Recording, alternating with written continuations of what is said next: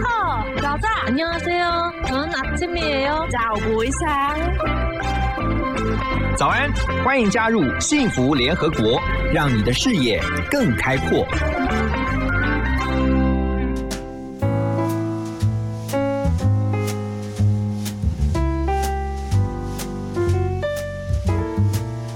Hello，大家早安，我是何荣，欢迎来到幸福联合国。每周一到周五的早上九点到十点钟，我在幸福联合国空中陪大家聊天。今天我们要来关心我们的地球啊，我们生存的环境哈，因为十二月了嘛，所以呢。在岁末年终，总是会有一些需要思考的事情哈。其实除了疫情之外，我们真的还要担心的是我们的温度哈。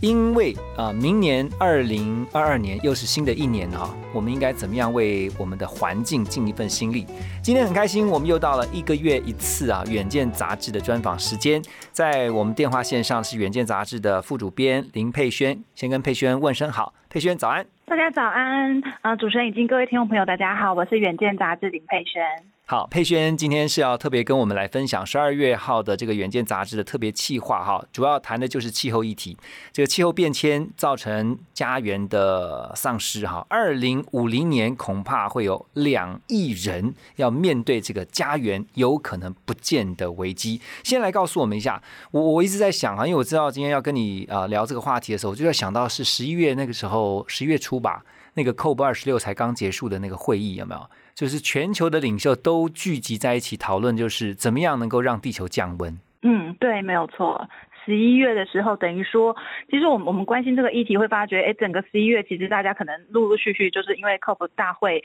呃，有很多一系列的报道，就会发觉这个议题到最近还是非常的热。是，而且你会发现，这个气候议题好像每一年你都必须要拿出来，要提醒大家，因为人真的是很健忘，有没有？就是现在讲一讲，然后呢，过两个月你就发现，哎，其实好像没有这么严重，或者是它到底跟我有什么关系？所以你们特别这次分成了几个主轴哈，先告诉我们一下，因为我看到有一个标题，真的是让我一下就觉得哇，这个很很很要注意哈，就是冬天快要消失了，而且是被消失啊，怎么样？嗯，这个反差其实我们自己看到了也觉得很惊讶哈，因为嗯大家现在十二月了嘛，我们已经即将迈入冬季，哎，不是迈入冬季啊，我们现在已经在冬天了，对，对，其实我们都已经过了立冬，但是如果大家有一点点小印象的话，像我们今年台湾的立冬啊，是在十一月七号，嗯，就是不到一个月前，我们已经其实正式立冬，就是迈入进入冬季了。但是我们好像哎没有特别觉得说，呃，好像有觉得很冷啊，甚至我们的衣大衣都还没有拿出来。那这个现象其实就跟我们常年以来在观察说，全球甚至说台湾自己的气候变迁，这个温度的上升，其实已经逐渐逐渐的越来越升温了，一度两度，大家不要觉得很少，但是从我们请教这些气象科学研究团队来讲，对他们来讲，增加那零点几度，哎，其实它可以影响的层面是非常多的，包括了你看，可能动植物的生长环境，然后、呃，我们自己呃生存的时候，简单来说，大家可能会听过所谓的海平面上升这个议题是嘛。是，对，然后我们自己台湾又是一个海岛，所以当提到这个议题的时候，大家就想说，哎，对哈、万一哪一天我们的海平面不断的上升，我们的陆地会遭受到淹没，真的可能就是会呃影响到我们家园生存这样的一个危机。你们这次在文章当中有特别提醒大家，你们统计了一百一十年的这个大数据，哈，台湾平地的温度平均上升的幅度是一点六度摄氏度，哈，超越全球的平均，哎，所以你们特别透过专家的警告说，要小心哈，未来台湾的冬天恐怕会被消失。哎，其实你看，在我们言谈当中，你就不觉得说，你刚刚为什么讲说，哎，我们快要进入冬天，就是你现在根本就已经在冬天，可是你完全没有感觉你在冬天，你有没有就那种这种感觉？嗯嗯，除非是极冷的什么什么冷气团来袭，否则真的跟我们以前，我记得我啦我啦哈，我这个年纪的小时候十月以后就有点冷了哈，就越来越冷，然后到十二月、十一月这个时候，十二月哈真的是非常冷，可是现在都觉得哎怎么还那么暖？我一直到前两三个礼拜吧，前两个礼拜我都还穿着短袖 T 恤去出门呢、对，所以从我们这种自己生活当中的体验，就会很感受到说，哎，你真的不要觉得所谓我们很常在谈什么气候变迁危害，好像离你很远，或者是一个很很重要的，可能是只有呃大国或者是元首才要关心的事情，嗯但是绝对不是这样，它真的就是切切实实在影响我们的生活。嗯所以像刚刚何荣哥讲的，哎，就我自己本人也是啊，因为做了这个题目，跟很多的呃专家学者聊过之后，才会发现，哎，原来我们这个一百一十年来的国内气象的大数据，真的有看到这样升温的趋势。而且在这此之前啊，我自己也不知道，原来台湾有六个地方，就是我们有那个所谓的百年气象观测站，它已经长期的在某个定点哦，长期的观测台湾的气象变化，已经长达一百年了。然后借由他们的趋势当中，真的真的让我们找到了这个升温的一个证据。那个我看到你们的文章里面有写到说，过去在台湾这边气象局的定义啊，高温是说摄氏三十五度了哈。嗯不过这个门槛呢，逐年的上修，现在说如果是高温的话，要调到三十六度了，是吧？嗯，对，就是气象局在发布那个所谓的高温警报的时候，高温警示啊，其实以前三十五度就会发，嗯然后现在已经升到三十六度了。然后哎，这是小事情，对我们来讲可能没有特别感觉，但，是大家会觉得说上升一度那又怎么样？可是那一度很可怕哎、嗯，嗯，对，就他们专业者就会觉得说，哎，其实这件事情就凸显了哦，因为我们高温日发生的天数越来越增加了，嗯。所以这一度两度对他来讲的区隔就是非常大。那刚刚在讲说，哎，单纯就这个气温升温的事情啊，有些时候我们可能不会有那么危急感啊，也就是说，大家觉得热哦很热，那我就躲进冷气房。是，所以这个是一个我们很容易会忽略说高温伤害的一个蛮重要的关键，因为我们就是对这个热的所谓意识或者是危机感真的是没有这么强烈。哎、你知道你这样讲，我就想到前一阵子我在跟朋友聊天的时候啊，就聊到北欧哈，就聊到他们的家庭教育，也就是说他们的爸妈就是不管天气恶劣也好啊，晴朗也好，就让他们就出去啊，不会受到什么什么下雨呀、或是阳光普照的这种影响。那他们对气候的那种感知就比较敏锐。那不像我们刚刚讲嘛，就是说，如果今天我天冷，我就进到室内开暖气就好啊；天热，我就开冷气就好。所以你看哦，很多就是出来告诉大人说，我们应该赶快救地球的，很多真的蛮多都是北欧那边的年轻的孩子，你有没有发现？哦，你这么一说，这个观察好像是很不错，因为对不对真的，嗯我们自己平常不会特别感觉到说，哎，对啊，奇怪，为什么都是北欧人在跳出来？因为他们其实习惯就是说，他的气候的那个变化跟他的生活是息息相关的。然后这次我看到你们也特别提醒，你们在文章当中描述说，未来哈到二十一世纪末。摄氏三十六度以上的高温，这个天数将会增加四十八天。我特别算了一下，大概一个半月。一个半月所以你们就说，台湾的夏季长度最多恐怕会增加为两百一十天，一年才三百六十五天，所以也就是四分之快三吧，对不对？嗯嗯嗯，所以这感觉，哎，我们真的是对于四季春夏秋冬的定义就是正在改变。以前都会觉得四季哦，每一季就是三个月三个月嘛，嗯但是就他们这些专家们研究出来的这种推估未来的状况，真的会让人家觉得，就像我们标题说的，未来冬天可能真的会被消失，就是以后小朋友下一下一代搞不好就，哎，什么叫冬天啊？每天都很热啊。而且它那个季节的 的交替就不明显。以前说什么呃，比如说四季分明嘛，那以后就是四季不明，是这样子吗？是很有可能，而且还有另外一点，就是很常会提到的，就是其实极端越来越极端也是一种可能，就是热就很热，然后冷就很冷。那这嗯对于我们人体来讲，真的是非常大的挑战，因为我们不管是对于耐寒或者是耐热，我们身体你看要承受这么大的一个剧烈变化，这个真的是很考验我们的一个身体健康。佩轩，你讲到一个重点，等一下我们就要回来聊的，就是热伤害这个事情哈，就是真的要让听众朋友有感，是说这些气候的变化，即便是升高一度两度哈，都有可能造成健康的危害。呃，讲到热伤害啊，可能以前还没有这么的常常听到。可是我其实几年前就常常会听到欧洲在夏天的时候那种热浪来袭，这个热浪呢会造成热死人的情况出现。嗯最近这种情况有比较频繁了吗？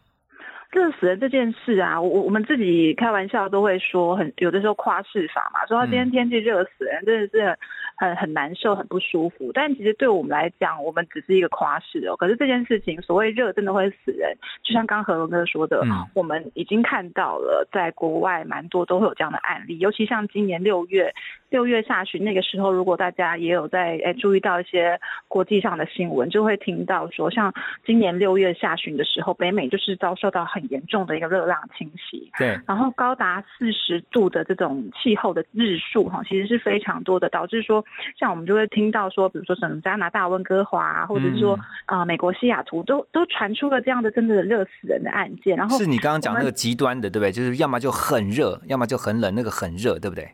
对，没错。然后热死人的状况，其实它不仅仅只是大家觉得说哦是一个悲剧是怎么样，其实我们看到像他们当地的新闻画面啊，你就会发觉说哦天哪，那个医疗资源、医疗量能的不足哈、嗯可能会造成很严重的状况。因为怎么说，他们就会有很多画面是呈现说，可能人真的觉得很不舒服了，要频频去挂急诊，然后他们一堆人可能就会挤在医院的门口，嗯然后试着要进去，然后没有办法进去，然后可能医生啊、护士就是必须要在呃露天之下帮他们做一些紧急的处置，来避免他们说进一步的伤害。嗯，所以当你看到那样东西的时候，你就觉得说哇天哪，不可思议，就很像我们可能面临到像现在新冠疫情，大家会觉得说哦医疗量能的崩溃是一件很严重的事情。那类似像这样的状况，我们就会看到说，其实热伤害的危机也其实渐渐的在影响我们了。而且你们这次有特别就是访问了中研院的环境变迁研究中心的一位研究员嘛，哈，叫做龙世俊。那你你们就引用他的这个研究说，分析到说呢，当高温哈这个最高温超过三十四度，热相关的急诊的病例案件呢，会比原先增加还要多四倍啦，哈。嗯。然后呢，嗯。女性的患者会增加七点五倍，六十五岁以上的患者会增加五倍。嗯。哇，你们这个用数字就来讲话了哈，就是用看数字会说话啦。就是当那个热超过一定程度的时候，急诊量会暴增，就你刚刚提到的医疗量能不足的问题。对，然后从他的研究当中，其实刚刚何荣哥点到的这几件事情，我们也发觉了，其实大家对于这种耐受度的危害，它很可能就是所谓的呃，简单来讲就是。可能因为遭受热伤害的一些弱势族群嘛，嗯。就是所谓的比如说妇幼嘛、妇女，嗯嗯然后婴幼儿、年纪比较小的小朋友，那甚至说长辈六十五岁以上的长辈，那像有一些呃慢性病患者，他们对于像这样的危害是很有可能就是更加加重冲击到他们自己的。嗯。那有一些，比方说像户外工作者啊，像我们可能直觉可以想到的，像那些很辛苦的在户外工作的营造工人们、嗯劳动朋友们，他们在户外的工作就很有可能因为这样子呃高温之下执行业务的热伤害，造成他们更严重的影响。嗯甚至更有趣的是，这几年大家很频繁的用外送嘛，哎，其实我们听到说有一些的研究者就在想说，哎，对啊，针对这些外送员，他们都在路上跑单，那。呃，如果是这样的高温之下，对他们自己的危害会不会更加重？所以其实有很多呃，因应我们社会环境的变化，大家呃生活啊、工作形态的变化，都有可能影响到我们遭受到热危害的一些风险。嗯，而且我刚刚特别在你分享的时候，就想到有一次我去那个澳洲出差哈，就发现说在那个澳洲那边的皮肤癌的患者是比较多的。那因为呢，他们那边呢阳光照射的时间非常的长，再加上说这个臭氧层的破坏哈，所以那个紫外线非常的强烈。如果你在没有防晒啊，或者说他们就很喜欢崇尚自然，有没有？就也不擦防晒的话，嗯他们那边罹患皮肤癌的几率是很高的。而且你们特别提到，二零五零年这个影响的人口数哈，恐怕会有两亿人这么多，对，听起来很可怕哈。我们看很到这个数可怕哎、字，对啊 当然是也是很惊讶、很惊骇啦，因为这呃也是国际上的报道有有引用这样的东西，他们是根据联合国的一个资料显示说，哎，像相关的气候变迁的危害，它可能会影响到包括了呃海平面的上升，然后升温之下，前面提到的它一定会影响所谓的作物嘛，农作物成长，有些作物它可能在某个温度它适合它生长，那万一太热，它可能就是不适合生长。嗯所以它可能就会有所谓减产的问题。那你想想，场一旦减产，它就会影响到粮食供给嘛。所以这个两亿哦，听起来很可怕，但是实际上去仔细想想，对，因为气候变迁影响的层面实在是太广了，所以影响到你的家园，它可能最直接的被洪水冲掉、被暴洪冲掉是一种。然后万一影响到动植物的生长，其实它影响到了食物，那可能就会造成人体上包括了营养不良啊，包括了食物供给不足啊。那你就可以想见，其实，在地球上的某某一个族群或者某一个角落，它很可能就是最直接的受害者，会影响到它的呃生存，甚至是死亡。对，其实你刚刚提到作物的这个影响哈，包括我觉得除了作物收成的量，还有包括它收成的时间。比如说它该九月就应该收成的，结果呢，因为这个气候的变化，所以它可能延到十二月。这个如果时期一乱哦，那整个就后面就会影响到是那种连锁反应，有没有？那它甚至可能会造成粮食危机，也不一定哈。所以其实我觉得这个真的是很重要的。对，这真的就是牵一发动全身这种概念哈。你你一个地方发生问题，然后就是蝴蝶效应，影响到下一步，就像刚刚说的，哎，影响到动植物，然后影响到一步步的下去。所以真的想一想，我就觉得哇，实在是不得不重视。对，所以在讨论这个问题的时候哈，我我想有一个最重要的关键哈。那根据你们的了解说，所以背后的成因呢，这个地球越来越热的原因是工业化，还是说我们现在有些？我们并没有做的很好的措施。对，因为气候变迁的原因哦，其实就像何勇哥说的，这个所谓工业革命以来，我们大量的人为的生产哈，大家可能可能都会觉得说啊，那个工厂制造业的污染啊，然后甚至说我们很多使用化学的污染。简单来说，我们对于这个所谓的温室气体有有七大类温室气体嘛，如果以那个我们国内环保署来规定的话，那些气体不断的在我们的大气层当中，其实就是造成了升温的状况。那对于现在国际上各个领域来说，其实大家对于会升温一点五度这件事情，基本上已经是不容置疑了。大家都没有不太会去怀疑说会升温这件事情。那等于说，它的温度就一定会往上走了。那在这个一定会往上走的情况之下，我们到底能做些什么？哈，是。所以其实很多都会讲的两大路径嘛，一个就叫做所谓的减缓，一个叫做调试。哈，减缓简单来讲就是我们要想办法降低我们的排放。嗯，特别是碳排放量，对对，没有错，特别是碳排放量。那另外一方面的调试作为，就是有点像是说我们。既然得面对这样的一个困境了，那我们到底要怎么样改变我们的行为？那提出一些其他的方法来面对这样的一个未来的危机。其实它真的就是一个已经发生的危机啦。我们现在大家大概都觉得说不太可能是完全避免它了。可是你们有一个很棒的提醒哦，你们特别提到说这个气候调试哈，这个在处置作为上面，现在其实应该要更积极啊，不能够只有防灾的思维。嗯嗯嗯，没有错，因为过往呃，我们看到比较多的所谓的防灾思维，简单来描述一下，意思就是说，以往我们可能会觉得说啊，如果海平面上升，那会可能我们的海岸线就会被淹没嘛，水会涨上来，那我们是不是就盖堤防？嗯，就越加越高，嗯，对，用一种防灾的思维，觉得说啊，不要让水淹进来，那我们就把堤防越筑越高，越筑越高。就觉得说用这样的方式可以阻挡危机的到来哈，那某种程度上来说确实也是啦。他我们当然可以用这样的方式，但是其实这个这就是所谓治标不治本嘛。所以其实现在我们听到一些专家们他们的在研究的方法跟思维，就是说我们要有所谓培养一种耐淹，应该说耐洪啊，承洪的热性，承受洪水的韧性哦。就是说，其实嗯，简单来说就是大家可以想象说，我们现在可能谈到很多，比方说海绵城市。它就是有一点类似这样的概念，就是说我们并不是呃很就是觉得说我们完全阻挡它，但是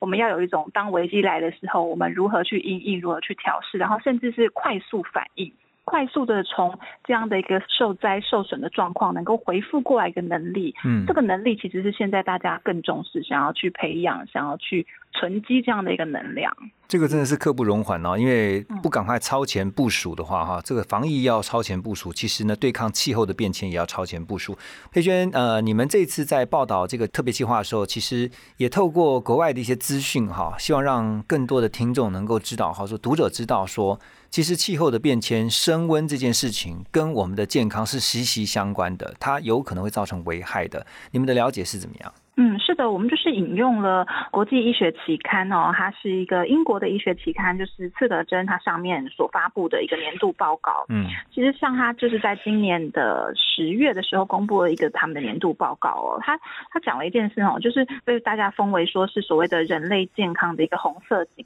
戒啦，它就是等于说是对人类健康发出了一个红色警报哈。那这个警报就来自于说前面提到的所谓的全球气候变迁对人类健康的影响。就他们所收集到的各式各样的指标数据来看，其实这个影响是有增无减的。嗯，等于说他们发现了，对于高达四十四项的人体健康数字来说，哈，这个极端高温都会影响到这些人类的健康指标。就好比说前面我们聊到的热伤害的相关啊疾病是一种嘛，那其实。更细部的去研究，他们就会发觉，像这个其实也会影响到所谓的空气污染。嗯哼，那一旦讲到了空气污染，它可能就会影响到我们的呼吸道的疾病。是，那甚至是说心脏血管的疾病。那前面像何荣哥分享的那个皮肤癌啊，其实它某种程度也会有所谓的过敏性疾病哈。嗯，那再来包括了呃，不管是你的水或者是食物的传播，像这样的感染疾病，它都可能因为这个气候呃影响了这些，包括了病媒蚊啊，它的传染。途径啊，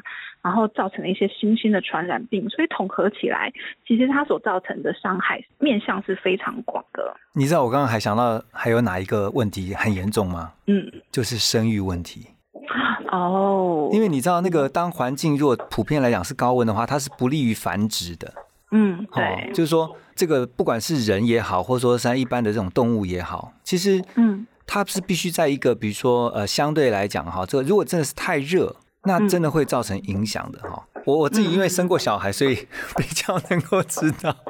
对对对，我就突然想到，其实哎，这个这个不要小看哎，万一这个造成人口的减少，或者是说生育率的下降，那你就会发现这个不是一件小事情而已。嗯嗯嗯，是，所以它影响的光是前面说的，你土地怎么使用，你的粮食怎么使用，然后你的微生物繁殖哈，他们这种繁殖啊，病媒人传播也都是，然后就像你说的，人类 我们人体的繁殖，人体的生存，对它都呃有涵盖在内哈，所以这个现象基本上真的是全球性的。对，没有人可以躲过。我们才看到说，像这一次 COP 二十六在开会的时候，虽然啦，这个还是有大国之间的这种政治角力，不过至少看到哈，我觉得像这一次看到像几个几个大国，虽然他们极其不愿。配合上面，他们觉得说他们自己可能有这个自然资源的，啊，比如说有煤矿的有煤矿，对不对？啊，那有这个天然气的有天然气的，就说他们还是有一些很丰富的资源。可是呢，至少我觉得他们定了一些目标，好，比如说二零五零这个时间。那你说像是印度的话，我记得他最后在会议快要结束之后，他也定了一个二零七零，就是他比人家晚二十年，但至少要定到说，在这个时间点，他要为这个减碳。他要做出一些具体的、实际的作为啦。嗯嗯，没有错，就是大家会觉得说，可能大国之间各自有各自的盘算，大家总是觉得说，哎，我自己国家的发展，我有我的需求。但是面对大家还是能够看到说，如果你真的不走到这一步，不跟大家一起配合的话，其实坦白来讲，温室气体它是没有国界的嘛，它不会因为你是印度、你是中国，而它就不去干扰你，它是散播在整个地球，呃，笼罩着我们的，所以。真的就是没有人可以躲过，也因此大家都必须要做一件事情来应它。所以这次 COP 呃二十六虽然当然比较严格的来说，很多人会觉得说做的不够积极，但是总是有一些进展。大家会像包括他们也提出了所谓对于全球甲烷，就是也是有限量，就是大家朝这个方向。对，那甚至说开始制定呃比较明确的去讲我们的碳税呀、碳费啊这样的制度，要把它更具体的机制化哦，有这样的机制才能更去 push 大家说朝同样的方向去前进。那其实国内也有这样的一些作为了，所以我们都很期待说看到有越来越多更明显的一些做法。这次呃，远见跟三立电视台也特别推出了一个，应该算是纪录片嘛，哈。那特别是提到了二零三零年，让大家能够重视到说这个气候变迁哈，造成我们有可能这个台湾的土地会有一部分被淹没，而且这个速度呢比全球要快一点五倍到两倍啊，这么多。还有台北市有百分之十七的土地都有可能要面对这个被水淹过的这样的一个情况，是怎么一回事呢？是，像何荣哥刚刚提出这个数字哈，就是台北市可能会有百分之七十的土地遭受到淹没。这数字我们当时看到，其实它是来自于国际上的环保团体，像是绿色和平，他们有这样的一个推估哈。那当时他呃提出这样的报告之后，其实大家也都是非常的惊讶，因为他甚至有讲到说，哎，呃，很有可能，比方说台北市的某些地方被淹到嘛，那他就举了一个很指标性的地方哦，说总统府。可能我们的总统府它也会淹水，大家就会觉得说哇，我们对啊，国家最指标性的象征被淹到了，那还得了？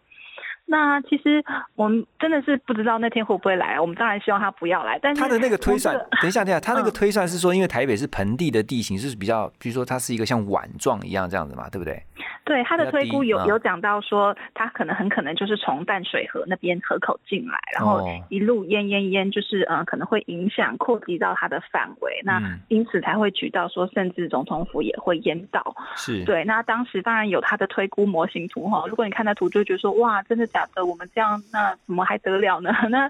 所以其实会让大家有一度的紧张，或者甚至更关心这个话题啦。那我们这次跟这个三立共同的跨媒体来推。动这样的一个气候倡议哦，其实三立的团队也也我们也非常佩服哈，非常厉害。他们在这个所谓的疫情期间，大概就是五六七月这个期间哈，其实他们真的就是出国去去到美国，嗯，呃，一个叫做查尔斯岛的地方，它在路易斯安那州，就是大家对美国如果有点概念的话，就是在所谓的美国中部的靠近那个墨西哥湾的一个州哈，路易斯安那州，他们去到了一个叫做查尔斯岛去采访当地。那选这个地方呢，其实就是因为因为这个区域哦，其实在美国自己的媒体哦，他们的《纽约时报》就是有称呼说。这个地方的居民是全美的首批气候灾民。嗯哼，嗯，那这个概念是因为，其实查尔斯岛它也是一个，因为是临海嘛，临海的一个地方哈，所以因为海平面上升的关系，他们的土地在应该是如果没有记错的话，大概近十年内，他们的土地